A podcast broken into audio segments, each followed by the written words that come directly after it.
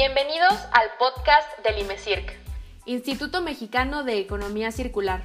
Platicaremos sobre qué es la economía circular, cómo puedo aplicarla en mi vida cotidiana y qué ejemplos en la vida real hay.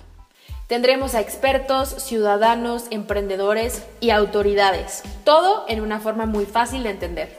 Porque la economía circular es para todos.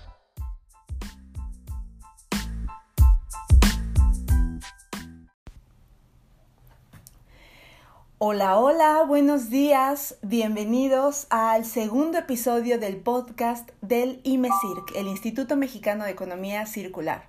Yo soy Cristina Ayala, doctora en Ciencias de la Sostenibilidad y el día de hoy, pues eso, me está tocando dirigir este podcast y estoy muy contenta porque el día de hoy me acompaña nada más y nada menos que el presidente del IMECIRC, que es Adrián Velasco. Hola Adrián, ¿cómo estás? Hola, ¿qué tal Cristina? Muy bien, muy contento de estar esta mañana con, contigo y con nuestro super invitado que tenemos el día de hoy. Eh, nuestro invitado del día de hoy es un amigo mío que conozco desde hace más o menos cinco años. Eh, él es Ricardo Weigand. Eh, justamente la razón por la que nos conocimos fue porque ambos somos muy apasionados del tema de economía circular eh, pero Ricardo eh, actualmente se encuentra eh, estudiando, bueno, haciendo un doctorado en la Universidad de Napier, en Edimburgo, Escocia, como investigador, está en su tercer año. Y algo que está súper interesante es que su línea de investigación en economía, es en economía circular y prospectiva, o sea, el futuro, digamos, hacia dónde va la economía circular. Nos hablará un poco más acerca de esto. Él está desarrollando una metodología sistémica aplicada a las pymes, que justamente es el tema que consideramos que podría ser súper interesante para los que escuchen este podcast, porque eh, pues es muy difícil pensar en una economía circular en la que no participen eh, este enorme sector de la economía mundial y mexicana que son las pymes. Eh, les platico que Ricardo obtuvo su maestría en Administración y Sustentabilidad Corporativa por la Universidad de Cranfield en el Reino Unido. Y además, además él es egresado del TEC de Monterrey en, en Relaciones Internacionales. Eh, él ha publicado varios artículos ya de alto nivel eh, y, y, con líderes mundiales en temas de economía circular como Ken Webster, Francisco Pomponi, Eric Doctens que, este, que son personas bastante eh, relevantes en temas de economía circular. Y en el 2015 él fue reconocido por los eh, prestigiados Circular Awards como, eh, como ganador, digamos, y en el Forum of Young Global Leaders por ser pionero en Latinoamérica en diseñar e implementar estrategias para llevar a una empresa específica donde él participaba, que es Heineken México, hacia la economía circular. Él eh, fue representante del Circular Economy Club. Juntos organizamos un par de eventos en la Ciudad de México como, en el marco del Circular Economy Club. Eh, y también eh, formamos parte de la plataforma de economía circular para las Américas. como pueden ver, pues tiene un súper, súper, súper perfil, conocimientos muy profundos acerca de economía circular y bueno, pues como lo dije, este, es un gustazo y un honor el poder tenerlo esta, en este podcast. Eh, muchas gracias, bienvenido Ricardo, qué honor tenerte con nosotros. Gracias, igualmente un honor ser invitado por ustedes, eh, mucho gusto que nos vamos a sentar a platicar y, y bueno, hablar de, de un tema que nos gusta mucho a los tres sobre todo. Así es. Correcto. Pues si, si les parece, comenzamos eh, eh, para hacer muy efectivo el uso del tiempo. Y bueno, eh, el, como, como los que han escuchado el podcast previo pueden empezar a constatarlo, la intención de estos, de estos podcasts es que podamos hacer muy accesible los conceptos de economía circular. tratamos de que sean muy objetivos, que no haya una, una eh, parcialidad en la perspectiva que pueda llegar a tener lo que se hable, eh, pero también muy prácticos y por eso consideramos que el tema de hoy, que es economía circular aplicada a las MIPIMES, eh, pues puede ser extremadamente valioso y enriquecedor para todos los que lo escuchen. Y desde esa perspectiva comenzaría con la primera pregunta que, quiero, que queremos hacerte, Rich, que es, ¿cómo tú personalmente entiendes la economía circular? Muy bien. Bueno, pues precisamente el, tratar de contestarme esa pregunta es lo que me llevó a, indagar más y a, tener el, deseo de estudiar un doctorado. Me acuerdo muy bien que antes del doctorado yo quería este, tener una definición muy clara de qué era economía circular y, me inclinaba más a, digamos, a la definición que incluyera los mayores elementos eh, de las tres dimensiones económica, social y, medioambiental. Pero entre más me he adentrado en el concepto y más, más me he dado cuenta que sé muy poco de él y, por eso leer más y, preguntar y, tratar de entender más el concepto, a la conclusión que he llegado, a, al menos hasta ahora, es que es muy difícil definir a la economía circular dado su naturaleza multidisciplinaria y transversal y, dado que es inspirada sobre todo por lo que se consideran escuelas de pensamiento o, eh, conceptos. Dada esta naturaleza, eh, si yo tuviera que escoger una definición de qué es economía circular para mí, me inclinaría por la definición de la Fundación Ellen MacArthur, que todos ya la sabemos, y que es simplemente una economía un paradigma económico cuyo eh, fin es que sea restaurativo desde el diseño y desde la intención y que tiene como objetivo mantener los productos, los componentes y los materiales en su máximo nivel de utilidad y valor las mayores veces posibles. Creo que, creo que esta definición eh, nos ayuda para partiendo de ella y después adentrándonos en las ocho escuelas de pensamiento y en las que se vayan a sumar después, dada esa naturaleza multidisciplinaria y transversal que tiene desde su nacimiento la economía circular como concepto y ya después y actualmente como disciplina, entonces eh, vamos a ir sumándole a, esa definición. Padrísimo, muchas gracias. Sí, padrísimo, tienes toda la razón y creo que además es algo que que siempre nos cuesta, ¿no? Como la definición, porque hay muchas definiciones, o sea, dependiendo de quién, dependiendo de a qué escala, ¿no? Entonces, bueno, pues sí, esto que acabas de decir es muy importante y seguramente abundaremos en ello en próximos podcasts, ¿no? Pero bueno. Oye, y entonces... Ahora, Ajá, dime, eh, Y perdón la interrupción. Eh, y ahora hablamos de la definición, pero también... Eh, es importante y eso es lo que las escuelas de pensamiento contribuyen a la disciplina y al concepto de economía circular. Hay características y hay principios. Y, esas características y esos principios, si lo complementamos con la definición, nos van a ayudar a asegurarnos que lo que estemos haciendo sea pegado a, digamos que al espíritu de la economía circular o, al, al objetivo principal de la economía circular. Exacto, toda la razón. ¿No? De pronto decimos, ay, como hay muchas escuelas, entonces, ay, pues yo agarro la que más me conviene. No, no, no, no, no es eso. Es como, independientemente de la definición, existen principios básicos que tienen que regir, eh, pues esto, ¿no? La economía circular. Entonces, ay, bueno, qué importante lo que acabas de decir, Adrián. Claro, yo, yo nada más quisiera, quisiera comentar algo que me parece muy, como que nos pone en un marco a todos los que estamos escuchándote, Rich, y es...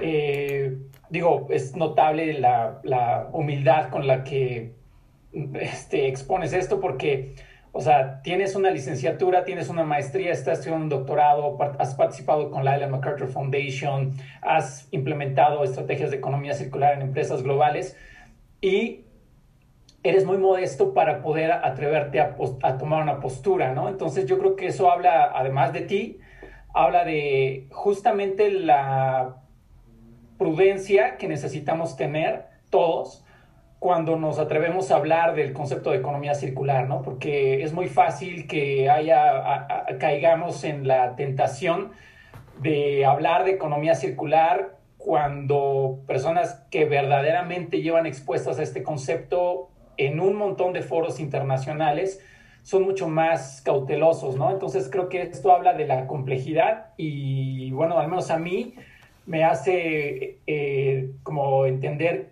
la importancia de ser eh, mucho más, eh, pues sí, como cauteloso de no atreverme a hablar de economía circular es esto y economía circular va para allá con toda la certeza cuando hay grandes teóricos que están trabajando en, en, eso justamente, ¿no? En entender para dónde y cómo será la economía circular. Entonces, este, gracias por, este, por poner este marco que nos ayuda a, a ser como más humildes y más eh, modestos en cuanto a lo que hablamos de la economía circular. Gracias. No, no, gracias a ustedes. Y, agregando un poquito, este, para cerrar esta, esta pregunta, si ustedes gustan, es en lo que las ocho escuelas de pensamiento sí tienen consenso, es que el sistema económico que predomina actualmente, el sistema lineal, ya debería de, este, de dejarse atrás y el, y, el, y el paradigma que las escuelas de pensamiento proponen y que después la economía circular engloba, eh, al poner a la economía en segundo o en tercer término, poniendo algunas escuelas de pensamiento al medio ambiente por encima de la economía y otras al medio ambiente y al ser humano por encima de la economía, es en lo que hay, es en lo que hay consenso. Y ya cada escuela de pensamiento entonces le pone su mayor importancia a ciertas cosas eh, que a otras. Y el, el, otro tema que quería compartirles de, de, en cuanto al, a la disciplina, ya no al concepto de la economía circular, es que tenemos que reconocer que la disciplina es una disciplina que, que en, en, en, inglés le dirían que está is evolving o, o está, está todavía madurando. Y, dado eso, entonces yo creo que ahorita nadie tiene la autoridad de decir que esto es, este, y así se debería quedar eh, en la economía circular. Y lo mismo sucede con la otra disciplina que me estoy adentrando, que es la de la prospectiva. Ambas disciplinas son, este, todavía están en madurez. Claro. Oye, Ricardo, yo voy a ir tantito más para atrás. A ver, brevemente nos podrías decir cuál fue tu primer acercamiento a la economía circular? Sí, claro que sí. Eh, pues fue en, en, el 2015 en un seminario que hubo organizado por eh, MIT en, en, Boston, en Estados Unidos, cuando yo era estudiante de maestría en Cranfield, en el Reino Unido, nos invitaron a, a los estudiantes del programa de Administración y Sustentabilidad Corporativa que éramos un grupo muy pequeño, éramos un grupo de 10 alumnos, nos invitaron, la universidad de hecho nos patrocinó el viaje, fuimos y el evento que organizaba esta universidad era en torno a la economía circular y uno de los invitados era Ken Webster. En, en, uno de los breaks de, de, ese seminario, yo previamente, cuando era estudiante del TEC de Monterrey, había escuchado a Gunther Pauli, y Gunther Pauli es el padre de una de las escuelas de pensamiento de las que la economía circular se inspira, la, la más moderna de las, de las ocho, que es Blue Economy. Y entonces me acerqué yo a Ken Webster, me acuerdo incluso este, del momento porque era durante un break y entonces pues, eh, tú, tú, todavía estás, este, digamos, con, con, el, con la vergüenza, me acercaría a preguntarle eh, o no, y, y, pues busqué el momento y me acerqué con él y, y me presenté él se presentó y, le platiqué eh, lo que estaba haciendo, una maestría en sustentabilidad y que había escuchado previamente a Gunther Pauli. Y yo le pregunté que por qué en su presentación no eh, mencionó eh, a la economía azul o a, Blue Economy, digamos, tan, tan a fondo como las demás escuelas de pensamiento. Y ya me, me, me platicó el por qué.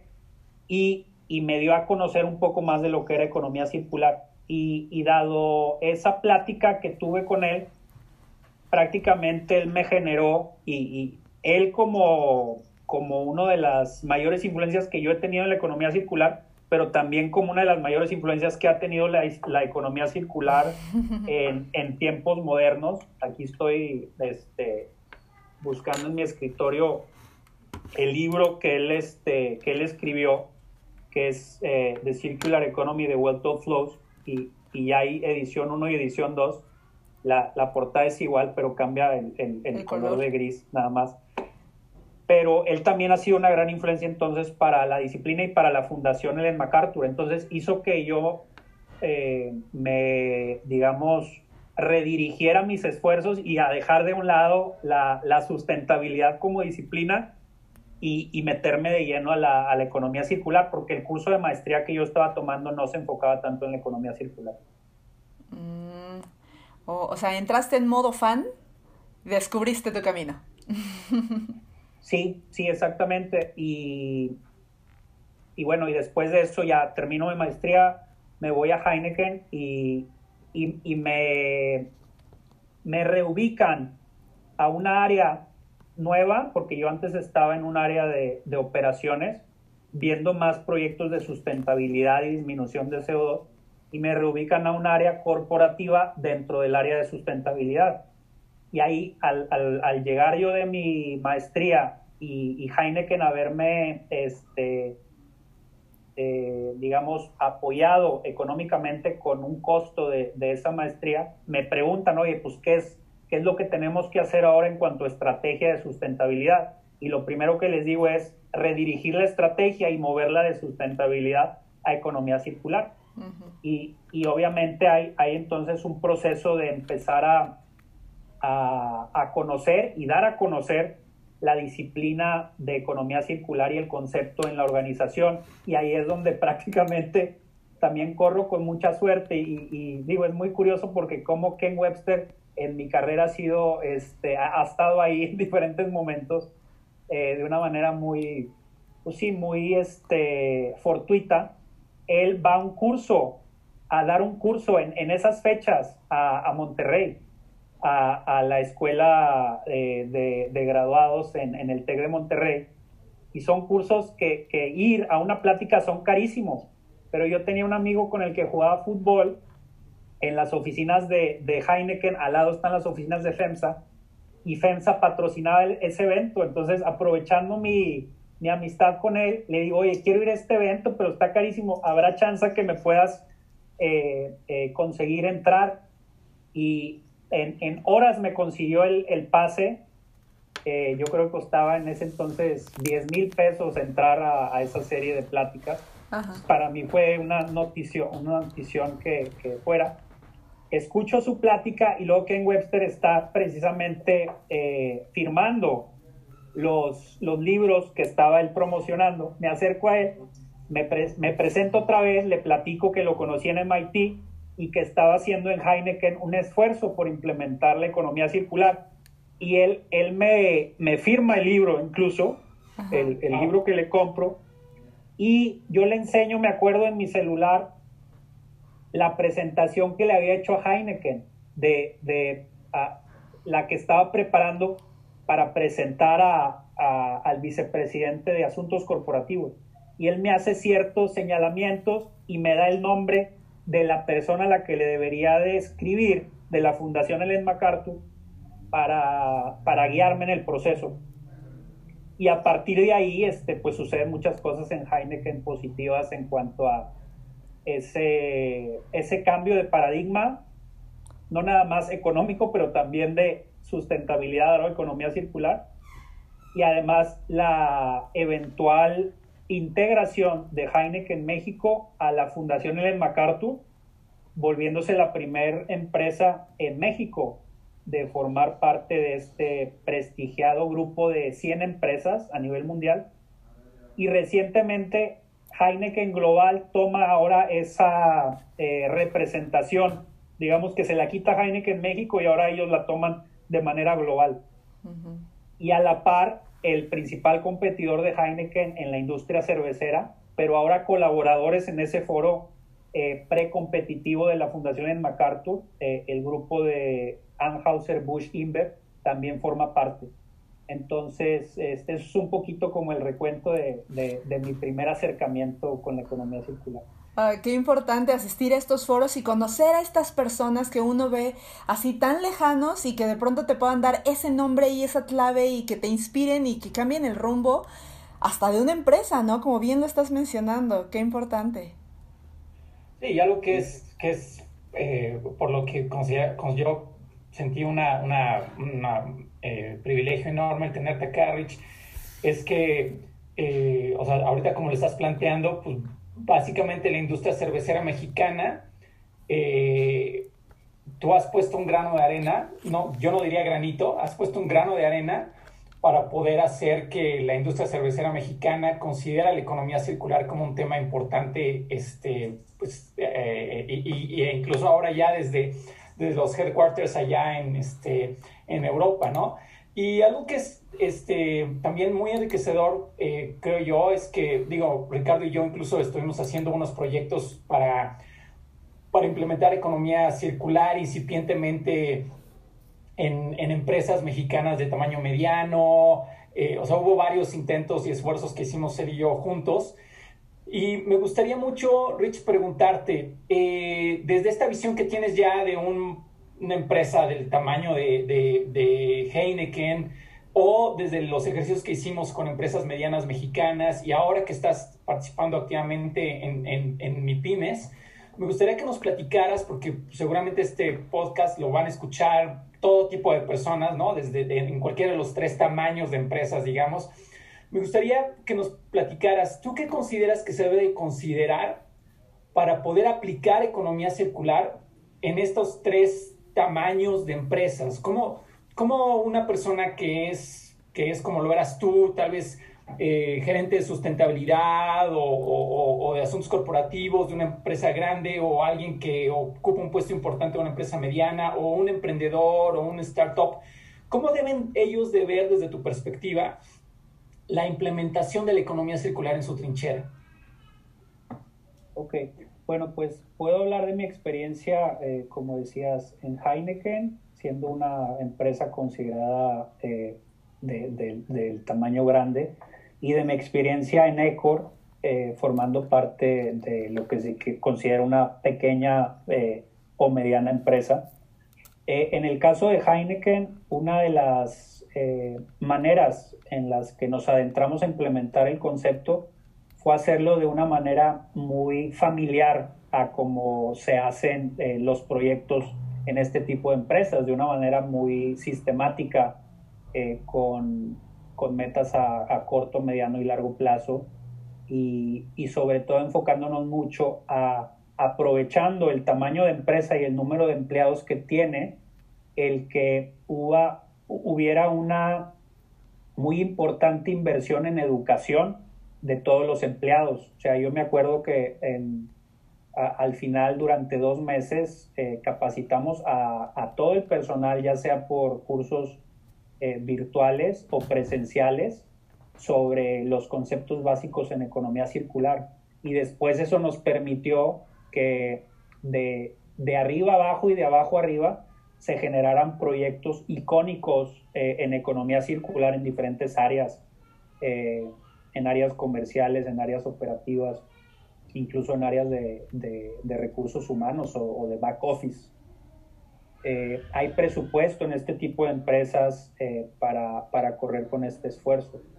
Y en el caso de, de, las pequeñas y medianas empresas, al menos en mi caso, en, en una empresa americano-holandesa como lo es Eco, lo que ha, ayudado mucho, a diferencia de, de, Heineken, es que las estructuras no están tan definidas y, el sistema, digamos, jerárquico que predomina es lo que ahora se conoce como eh, holacracy, donde, donde no, hay, no hay una, digamos, un organigrama tan vertical, sino todo lo contrario. Y eso hace que las iniciativas surjan de, de digamos, de todos y previamente con un conocimiento en economía circular, que creo que eso es la clave.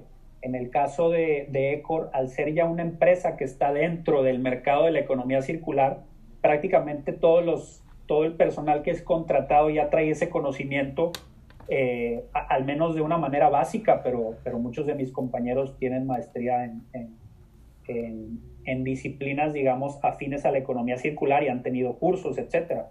Este, y, y, obviamente quien, quien nos dirige en Europa es uno de los pioneros en economía circular. Eh, y, de ahí paso entonces a otro ingrediente que es el liderazgo. Y el liderazgo es muy importante, no nada más nosotros como individuos que queremos impulsar la economía circular, sino el liderazgo que en, el caso de Heineken, el CEO de Heineken México, eh, Dolph Van den Brick, eh, en, en, el último, digamos, tramo de mi trayectoria, y previamente eh, el, el, el, CEO eh, anterior, ahorita no recuerdo su nombre, pero, pero recuerdo que él era de Bélgica y ahorita él es el, el CEO ya no nada más de, de, un país, sino de una región, en, en el caso de, de, las Américas. Él, él, él y Dolph tuvieron un gran liderazgo eh, para promover la economía circular eh, from top to bottom, ¿no? como, como se dice. Eh, bueno, convenciendo, pero además de alguna manera también este, no dando otra alternativa a sus, este, a sus equipos, o sea, a, sus vicepresidentes, que era algo eh, que se debería de quedar. Entonces eso ayudaba mucho a que hubiera un fast track. En el caso de, de, Ecor, el, el, CEO de Europa, Eric Lochtens, el, al ser uno, uno de los pioneros en economía circular y participar en una de las primeras, en, en uno de los primeros productos que, se pueden catalogar bajo los principios de economía circular, en específico las sillas Herman Miller, con, muchos elementos de una de las escuelas de pensamiento eh, que es Credo to Credo. Él prácticamente ha, liderado y ha formado los esfuerzos de economía circular que tiene ECOR. Oye, Adrián, eh, perdón, Adrián, este Ricardo, eh, Hablando tantito ya como de entonces los emprendedores, porque una, una, cosa muy buena que tiene la economía circular es que promueve la innovación, ¿no? Y no solo la innovación, sino el emprendimiento. Entonces, ¿tú qué le dirías a un emprendedor así chiquito que quiere empezar un negocio circular, eh, que nos esté escuchando en este momento? ¿Qué crees que tendría que saber? Así, en poquitas palabras nada más como tienes un minuto para darle un consejo a un emprendedor, ¿cuál sería? Sí, pues sería que se prepare muy bien en, en aprender los conceptos de economía circular. Y en específico yo le diría que debe de aprender muy bien los modelos de negocio que se consideran parte de la economía circular y las estrategias de diseño eh, circulares para su negocio porque de esta manera al, construir su, producto con el que va a emprender o su servicio, él prácticamente ya estaría eh, dentro de un movimiento hacia la economía circular con un producto circular de, seguir estos, estos principios. Claro. Y, brevemente, eh, de, acuerdo, de acuerdo a uno de los libros que también a mí me han influido mucho, aquí también lo, lo presento, si, después lo pueden ver quienes nos escuchan, pero es eh, productos que duran o products that last. Eh, y, fue eh, elaborado por académicos de la Universidad en Holanda de TU Delft. Hablan que hay seis modelos de negocio y seis estrategias de diseño circular. Los seis modelos de negocio rápidamente son on demand, desmaterialización, ciclos continuos, coproductos, producto como servicio y economía colaborativa. Y las seis estrategias de diseño circular es diseñar para el apego y la confianza, diseñar para la durabilidad, diseñar para estandarizar y compatibilizar, diseñar para el fácil mantenimiento y reparación, diseñar para adaptabilidad y upgrade y por último diseñar para que haya un armado y desarmado el, adentrarse como emprendedor a estos seis modelos de negocio y seis estrategias de diseño le van a permitir tener unas bases muy importantes para, ese emprendimiento a, llevar a cabo. Uy, Ricardo, acabas de dar una mini clase así súper valiosa. Muchas gracias por esa respuesta. ¿eh? Yo creo que los que lo escuchen ya, ya saben, ya no tienen pretexto. Perfecto. Oye, Rich, y este, con el afán de poder avanzar en el, en el tiempo, eh, una de las características más relevantes desde mi personal perspectiva de la economía circular es que no, no busca competir con un tema esencial de las empresas y de los, del modelo económico reinante, que es que pueda que, puedan seguir siendo negocio, que pueda seguir habiendo rentabilidad, que pueda o sea, encontrar ese punto de convergencia entre los intereses medioambientales, los intereses sociales, pero también los intereses financieros que tiene una empresa. Tú, eh, pensando nuevamente en toda la experiencia que tienes y el trabajo de doctorado que estás haciendo, ¿cómo dirías que, cuál, sería la clave, si es que pudieras sintetizarlo de alguna manera, cuál sería la clave que hace que una empresa sea rentable al mismo tiempo que empieza a considerar la economía circular como un elemento toral?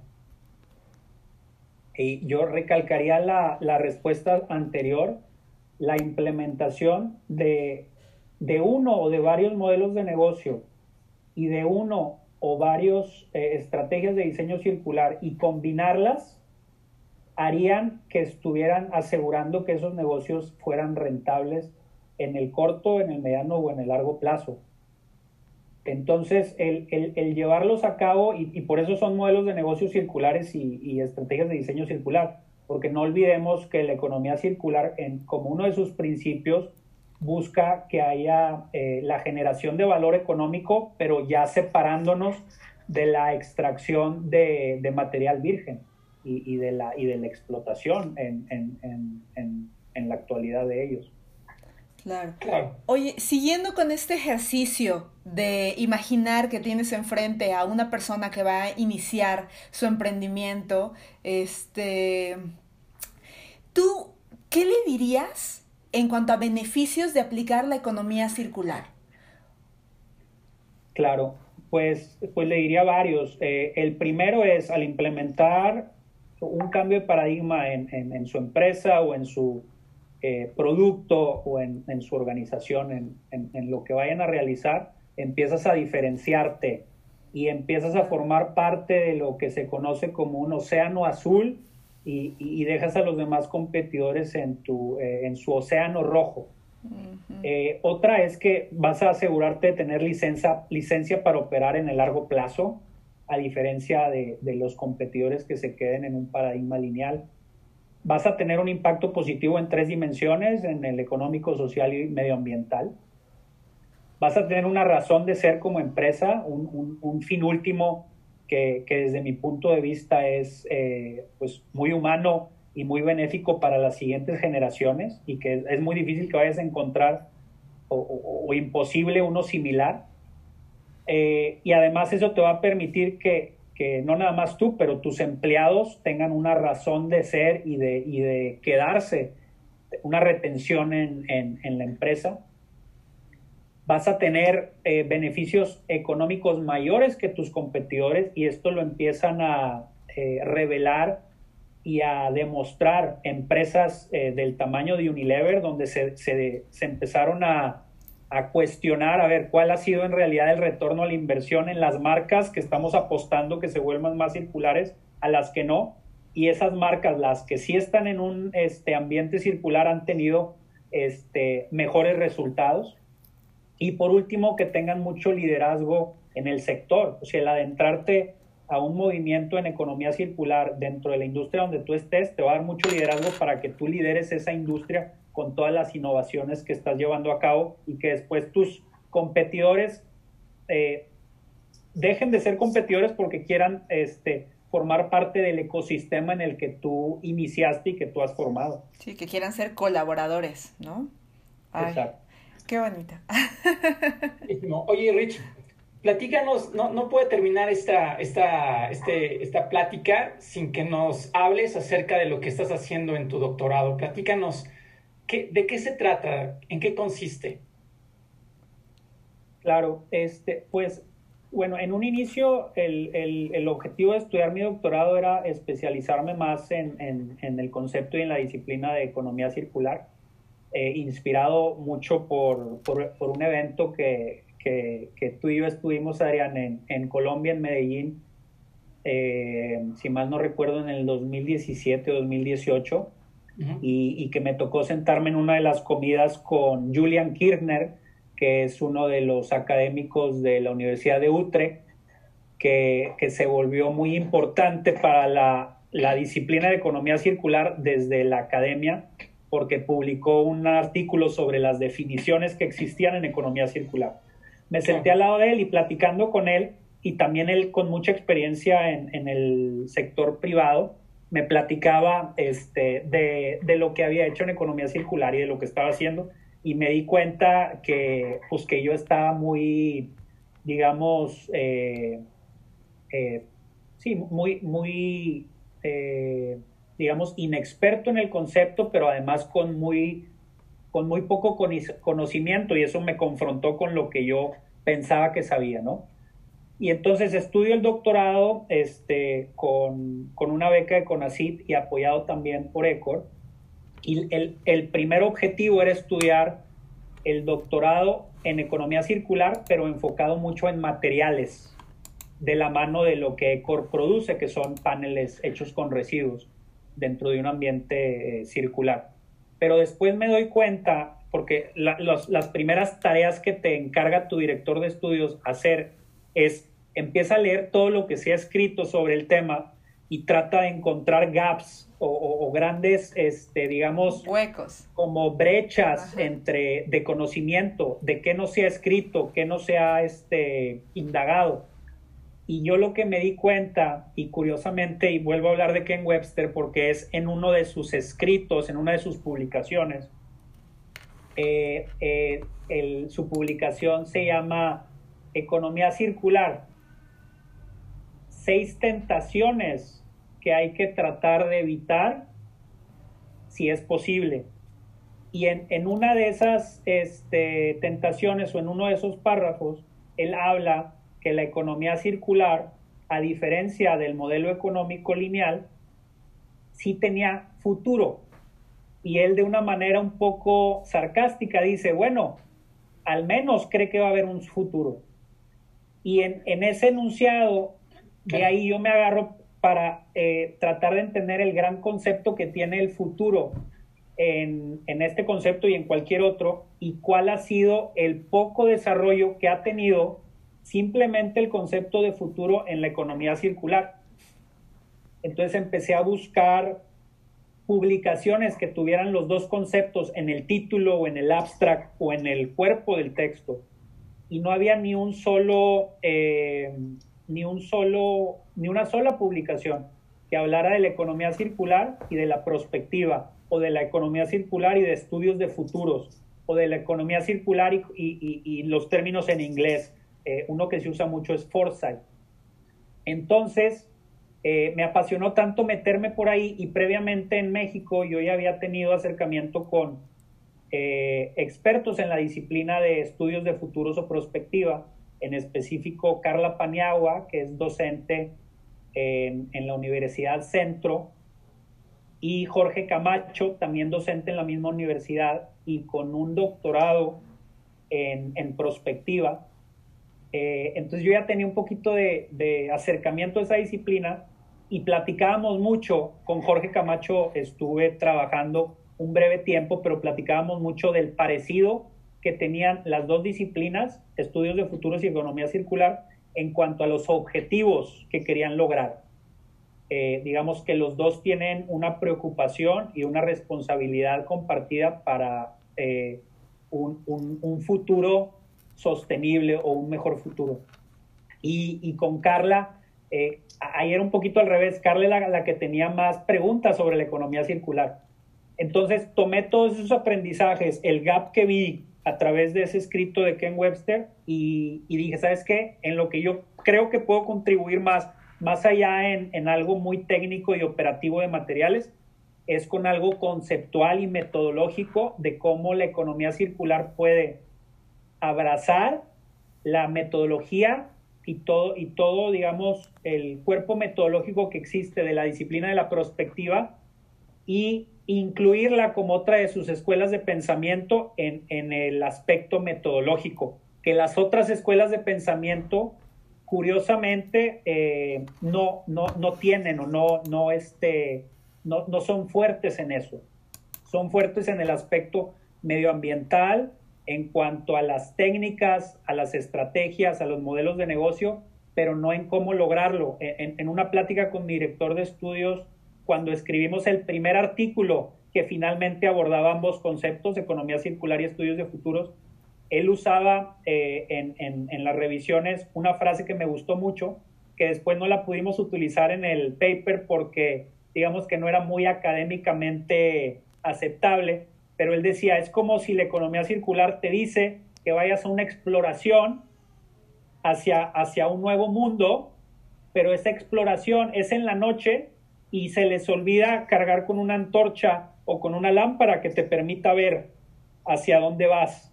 Y esa es la eso es lo que te da la perspectiva o los estudios de futuro, esa antorcha o esa lámpara que te permite indagar que hay este, más allá del, del presente inmediato y, y, que ya no nada más hay una alternativa o un solo futuro circular, pero que hay varios futuros eh, preferibles y que dependiendo de la etapa en la que se encuentre cada industria o cada país o cada localidad y los intereses, incluso el, el, tipo de grupo del que estamos hablando, o sea, no es lo mismo preguntarle a Estados Unidos como país y dentro de Estados Unidos a los nativos estadounidenses de para qué es, qué es para ti la economía circular, te van a contestar dos diferentes futuros y en una empresa va a ser algo similar. Entonces, eh, para terminar, mi fin último es poder apoyar en un sector muy particular, que es el de las pequeñas y medianas empresas, con, un, con una metodología sistemática que te dé paso por paso cómo poder no nada más respetar los principios y las características de la economía circular, pero cómo tener las herramientas para poder eh, estratégicamente ser más sólido en ese eh, futuro o futuros circulares que quieres eh, buscar. Y eso, eso te permite, o lo que, lo, que, lo que yo creo que eso te va a permitir es, una, que la economía circular se quede en, en esas pequeñas y medianas empresas, y que se quede por mucho, por mucho rato y que les permita también sobrevivir, ya que el, la, la tasa de mortalidad de las pymes es, eh, es muy alta sí. por esa escasez de recursos, escasez de staff eh, y preocupación sobre todo por el, eh, las preocupaciones cotidianas del día a día. A diferencia de una empresa eh, multinacional, por ejemplo, en el caso de Heineken, que no adolecen en esas, en esas partes. Claro. Oye, Ricardo. Sí, no, no, no, no. Está, está increíble. La verdad es que me parece interesantísimo. ¿Cuándo terminas? Porque ya queremos leer esa tesis. este, pues voy a la mitad prácticamente. Estoy empezando el, el tercer año, lo empecé en octubre y todavía me queda entonces este, eh, dos años más. Nos, nos, surge esa información. la verdad es que sí. no lo pudiste explicar mejor, me parece que es interesantísimo. Este, muchas felicidades por tu trabajo. La verdad es que nosotros nos podríamos quedar horas platicando contigo, pero eres una persona muy ocupada, evidentemente. Gracias, igualmente, igualmente. Entonces, no, pues. Muchas gracias y, y, estoy muy este, animado para que después, si, si, si quieren realizar otra sesión de otros temas o, de, o una sesión más extensa, la, la podamos tener. Perfecto, pues te vamos a tomar la palabra, la verdad es que nos encantaría. Eh, ¿Algún lugar donde te puedan localizar, donde te puedan seguir, este, una red social, algo que nos quieras dejar? Eh, pues sí, eh, bueno, mi correo es r.weigend, es W-E-I-G-E-N-D, arroba napier, N-A-P-I-E-R, punto A-C, punto U-K, y mi Twitter es arroba Richo eh, Weigen, Richo Weigen. Perfecto. Pues muchísimas gracias Ricardo, de verdad, muchas gracias Adrián también. Este, como ya dijimos, te vamos a tomar la palabra, te vamos a invitar más adelante para que abundemos más. Nos quedaron muchas preguntas en el tintero, pero bueno, así tenemos más para platicar en otra ocasión. Aquí, aquí está aplicando esa frase, ese dicho mexicano de, de lo bueno poco.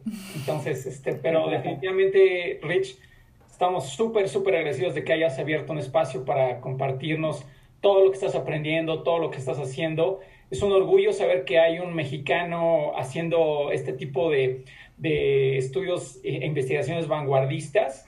Y de verdad ha sido un súper gusto, un súper privilegio el poder tenerte en, en, este, en este podcast. Y, este, y bueno, pues seguramente te andaremos buscando para otros. Gracias, no, no, no, estoy muy agradecido por la invitación, este, por, por una plática muy amena Y, y, bueno, para ustedes en específico felicitarlos porque están impulsando la economía circular en México. Eh, creo que están sucediendo muchas cosas en el país por diferentes frentes y, bueno, eso es muy bueno y muy positivo y, que siga, que siga ese liderazgo para, para que hablemos pronto de, un México que, que, en muchos lados ya está eh, conociendo qué es la economía circular y, sobre todo impulsando proyectos para, para, que las siguientes generaciones, las generaciones de, nuestros hijos puedan, puedan disfrutar de lo que nosotros disfrutamos en, en nuestro país. Así es. Bueno, pues muchas gracias por todo lo que nos acabas de compartir en este podcast circular con doble O. Nos estamos oyendo por todas las plataformas de podcast y tendremos más invitados expertos que nos enseñen cómo podemos llevar la economía circular a nuestras vidas. Nos despedimos de este episodio recordándoles nuestra página de internet www.imecirc.com en donde además podrán leer nuestros blogs. Actualmente hay unos sobre mitos y realidades del reciclaje y también sobre la economía circular en la industria del plástico. Nos pueden encontrar en nuestras redes sociales como arroba imecirc y pues bueno, muchísimas gracias Ricardo, nos vemos la próxima. Hasta luego a todos. Gracias, Hasta luego. Saludos, abrazos. Bye, Chris.